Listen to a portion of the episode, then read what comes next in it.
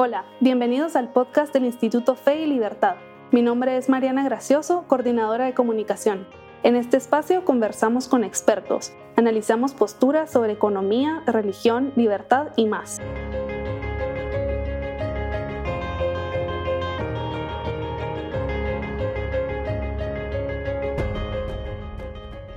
Bienvenidos a un nuevo episodio del podcast Fe y Libertad. Hoy nos acompaña Carol Ríos de Rodríguez, nuestra fundadora y presidente, para hablar de la teoría de Public Choice. Bienvenida Carol, qué bueno tenerla por acá nuevamente. Muchas gracias Mariana. Pues según, según lo que he leído, la teoría de Public Choice no es tan conocida y me parece que quienes han escuchado de ella tampoco la comprenden en su totalidad. Así que para empezar, ¿nos podría explicar qué es la teoría de Public Choice?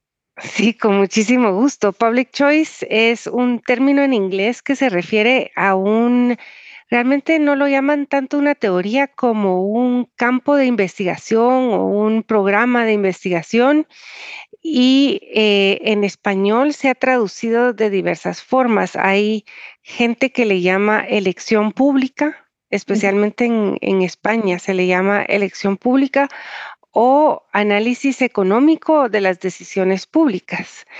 Em, y la verdad es que este análisis económico de las decisiones públicas es un buen nombre porque más o menos resume lo que es. Eh, estamos investigando lo que em, deciden las personas cuando toman decisiones colectivas. Digamos, hay decisiones que nosotros tomamos individualmente la mayor parte de nuestras decisiones en el mercado son individuales en el sentido de que vamos a un comercio, compramos lo que queremos, es individual, pero también hay muchas decisiones que tomamos junto con otras personas.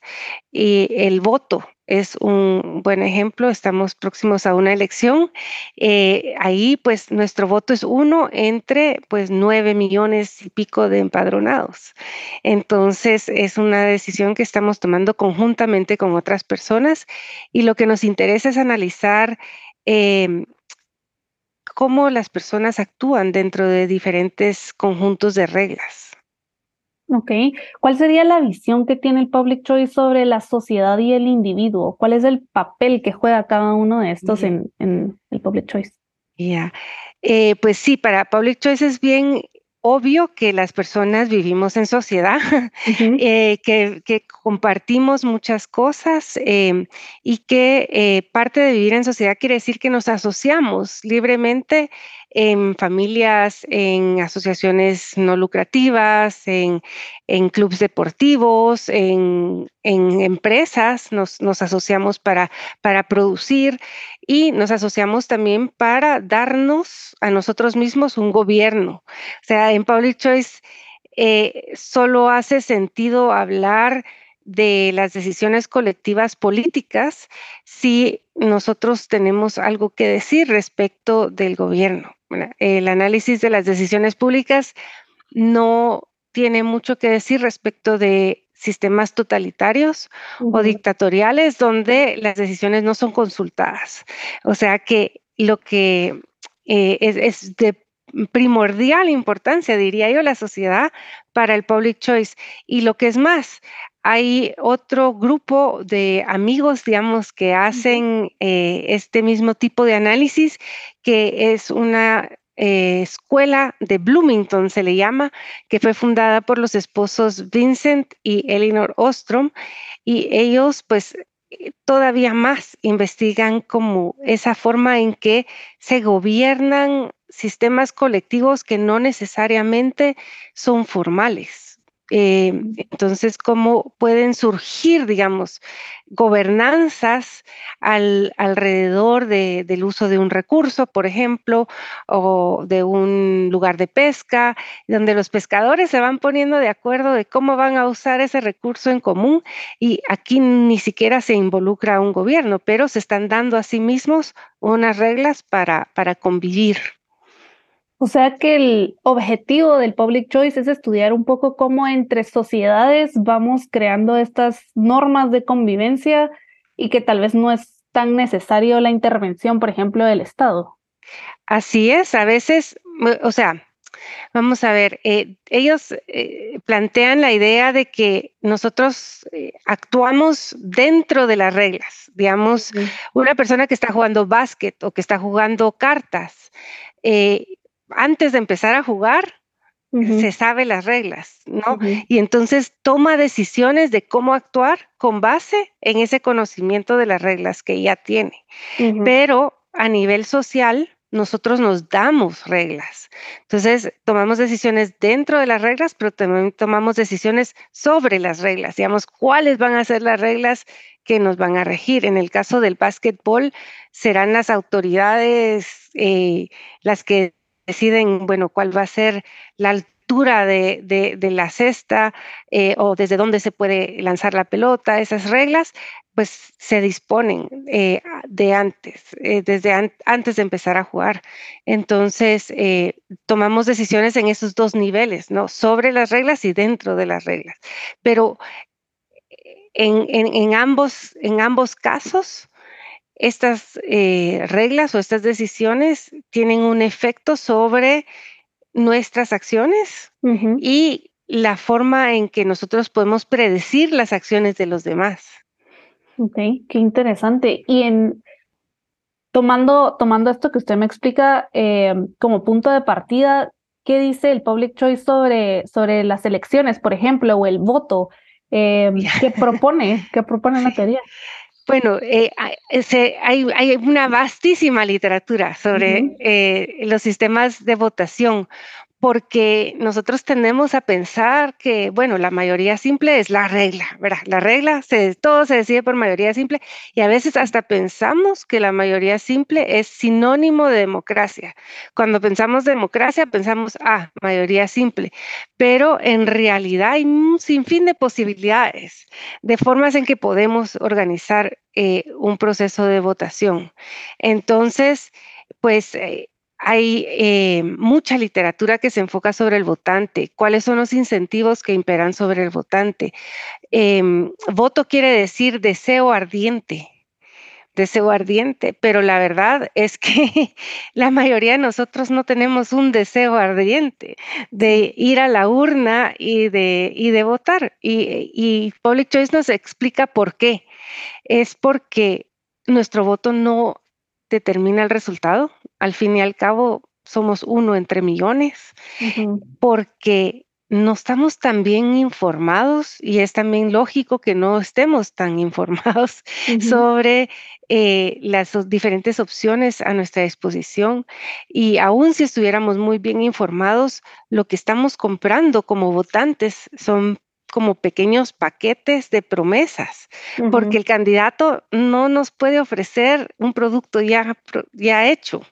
Que podamos ver y palpar, sino que nos está ofreciendo una promesa que puede o no llegarse a cumplir.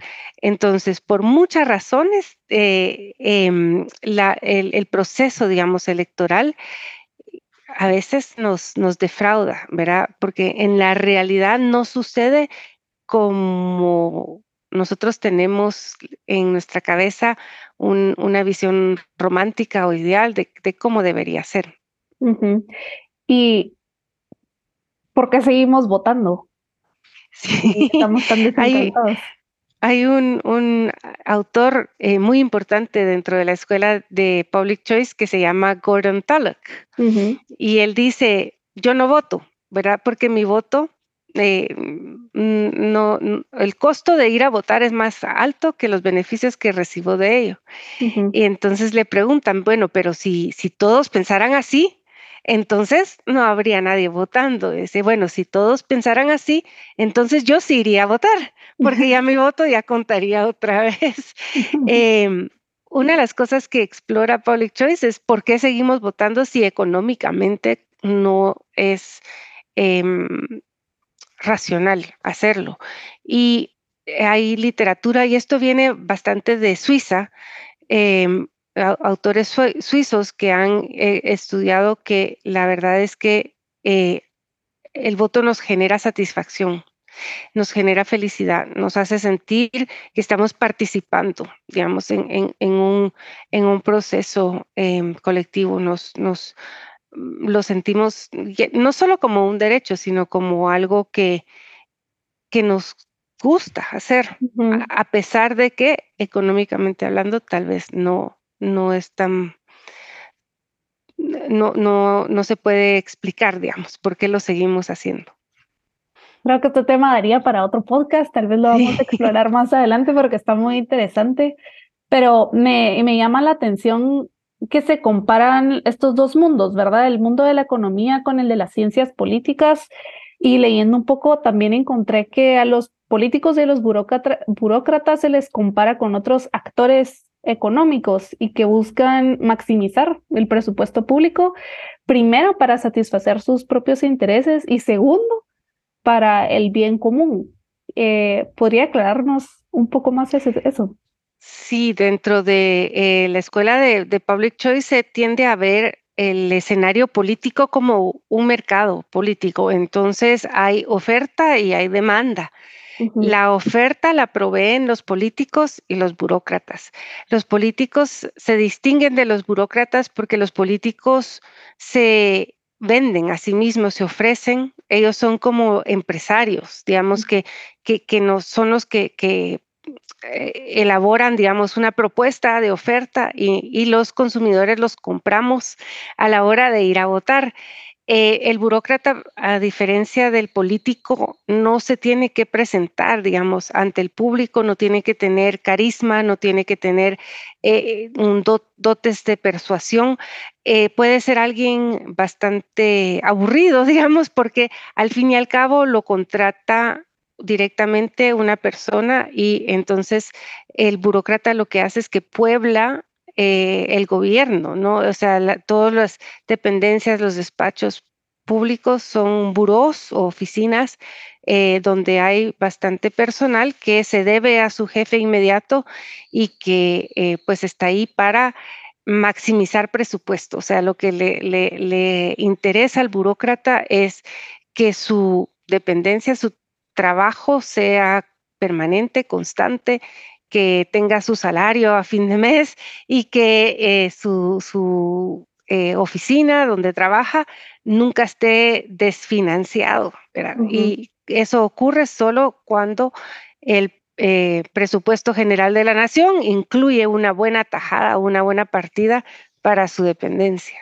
Entonces, em, ellos son los que nos ofrecen a nosotros los consumidores los bienes y servicios gubernamentales. Ok. ¿Y cómo podría el Public Choice contribuir al fortalecimiento de las, de las instituciones democráticas en, una, en, en nuestra región, sobre todo? Sí, yo creo que el realismo con que Public Choice enfoca los temas de política es muy útil. O sea, hay mucha gente que, que cree que Public Choice es demasiado escéptico y demasiado em, incrédulo respecto de la posibilidad de hacer funcionar el gobierno, pero yo creo que el realismo con que enfoca a las personas que están tomando las decisiones dentro de estos aparatos colectivos, eso es muy útil porque nos ayuda a diseñar mejores reglas del juego.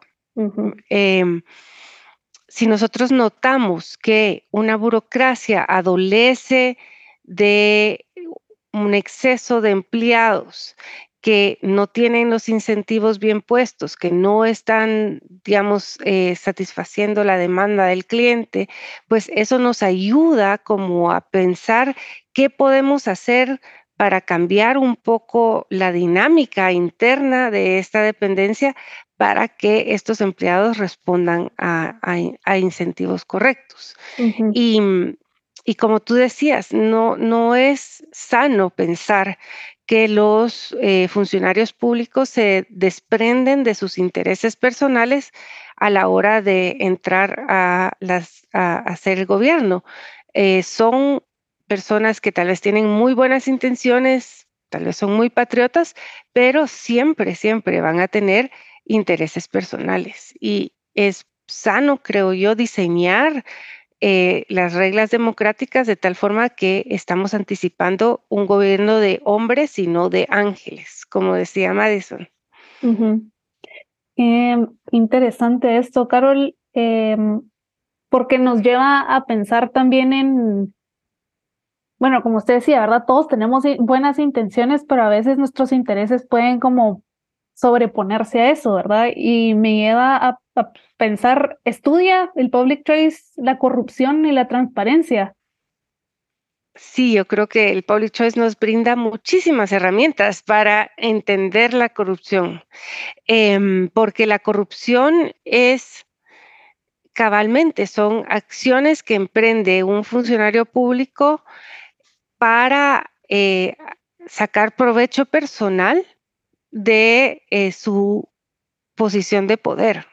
Y em, puede hacerlo legalmente, puede hacer también acciones ilegales, ¿no? Entonces la corrupción se enfoca un poco en eh, esas prácticas ilegales eh, que em, son bastante frecuentes en sistemas de gobierno para donde las personas tratan de, obtener alguna ventaja personal de su posición, eh, ya sea negociando con otras personas, ya sea eh, extrayendo rentas a, grupos. Eh, hay muchas formas de, hacer corrupción, digamos. Y entonces el Public Choice nos puede ayudar porque nos puede nuevamente enfocar eh, en los incentivos, en las estructuras, en las reglas del juego. ¿Cómo podemos mejorar las reglas del juego para que exista menos corrupción? Y una conclusión que es inescapable es que la libertad, la libertad em, es, es, es un mecanismo muy adecuado para lograr mayores transparencias. Entonces, en la medida en que podemos alejarnos de estructuras em, demasiado reguladas, demasiado controladas, es más factible que vamos a encontrar transparencia. Recientemente, eh, uno de nuestros miembros nos comentaba que si uno comenzaba a practicar la libertad en el día a día, iba a ser, eh, iba a ser menos necesario protegerla de forma, proteger la libertad de forma artificial. Digamos que tendríamos que promover mejor la, libertad eh, como una práctica. Mm. Sí, muchos de los enfoques para combatir la corrupción eh, es de pasemos otra ley, hagamos esto, pongamos más controles y a veces con tanta capa de control y de requisitos y de procedimientos, lo que estamos creando son oportunidades para que las personas encuentren formas de, echa la ley, echa la trampa y, de, de darle la vuelta y conseguir más, más, eh, más oportunidades para, para, para ser corruptos. Y dos preguntas. Primero, ¿el Public Choice propone soluciones o es más una, mm, es de estudio y de análisis? Esa es buenísima pregunta. La mayor parte de, de la literatura de Public Choice es un diagnóstico. Es un diagnóstico de cómo es la política en realidad. es como, em, dejémonos de, idealizar esto eh, y miremos las cosas tal como son. Y entonces, eh, yo te diría que la mayor parte de la literatura es, de, tipo de, diagnóstico, pero sí, luego obviamente se desprenden de este análisis una serie de propuestas de solución, porque em, eh, y eh, al final te diría yo que James Buchanan, que es el como papá de Public Choice, porque él y Gordon Tullock escribieron el cálculo del consenso en 1962 y ese es el libro que, que enmarca, digamos, este, este programa de estudio. Eh, pues James Buchanan se dedica, yo te diría, hasta el año 85 a trabajar el diagnóstico. Y a partir de 1985, cuando publica La razón de las normas, él dice así explícitamente, yo ahora soy filósofo político y estoy proponiendo soluciones y usted aquí va a encontrar juicios de valor. O sea, aquí va a encontrar una normativa, digamos, qué es lo que yo quisiera que ocurriera. Y ahí propone él el fortalecimiento de la constitución. Él, ve en la Constitución un mecanismo adecuado para ponerle ciertos límites al poder público, para evitar arbitrariedades y como, como volver a, encauzar, digamos, la cosa pública. ¿Y pueden las políticas públicas basadas en los estudios de Public Choice o, de, o en qué medida podrían mejorar la calidad de vida de, de las personas en una sociedad? Uf, yo creo que muchísimo, muchísimo, pero pues eh, si tenemos un buen marco constitucional, que esa sería como la propuesta número uno de James Buchanan, pero si también emprendemos acciones para la descentralización, eh, la devolución de ciertas actividades a, comunidades, a gobiernos locales, em, la, privatización de algunos trámites o procesos que tal vez no tienen o no tendrían jamás que haber llegado a ser ejecutados por un gobernante. Si emprendemos una serie de, mecanismos eh, que van incluso más allá del gobierno electrónico o, de, o de, la reingeniería de los despachos ministeriales, etcétera, eh, la verdad creo que todo eso ayudarían a, prosperar a, los países. Pues espero que, que se vaya volviendo más popular esta teoría y que la podamos aplicar, sobre todo en Guatemala. Nos estamos acercando al final. Quisiera agregar algo, tal vez algo que no haya preguntado. Em, pues muchas gracias, Mariana. La verdad es que eh, esta disciplina a mí me ha cautivado. Eh, me parece que ofrece mucho y que nosotros los países latinoamericanos también ofrecemos mucho a la disciplina en el sentido de que la mayor parte de los autores son norteamericanos, pero eh, nuestros sistemas de gobierno eh, también ejemplifican algunas de las teorías que ellos tienen y podríamos nosotros generar, digamos, un análisis económico de las decisiones públicas latinoamericano, bastante diferente porque nuestros sistemas son más presidencialistas o porque nuestras constituciones son menos estables. Yo no sé, pero hay, aquí hay tierra fértil para, para seguir explorando y ahondando en estos temas.